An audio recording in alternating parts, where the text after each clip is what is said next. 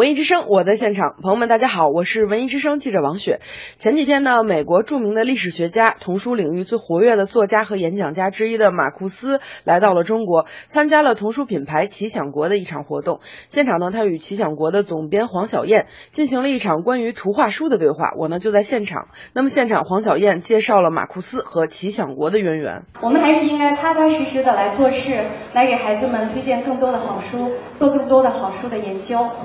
马库斯先生是我们呃请的出版顾问，这是我们专门聘请的出版顾问。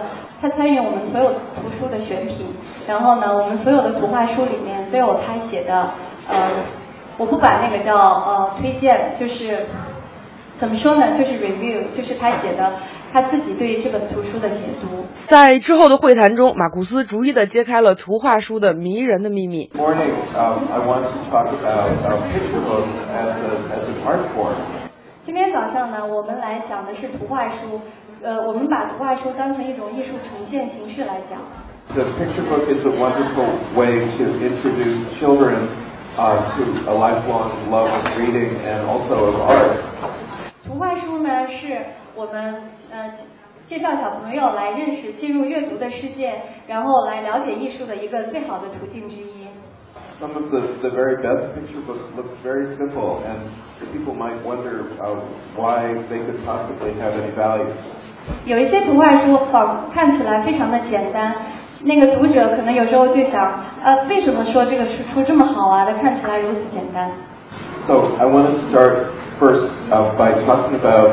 some of the elements of picture books that, that can make them um, be very expressive and very special for children. 所以呢，在今天演讲的开始的部分呢，我就会跟大家介绍一些元素。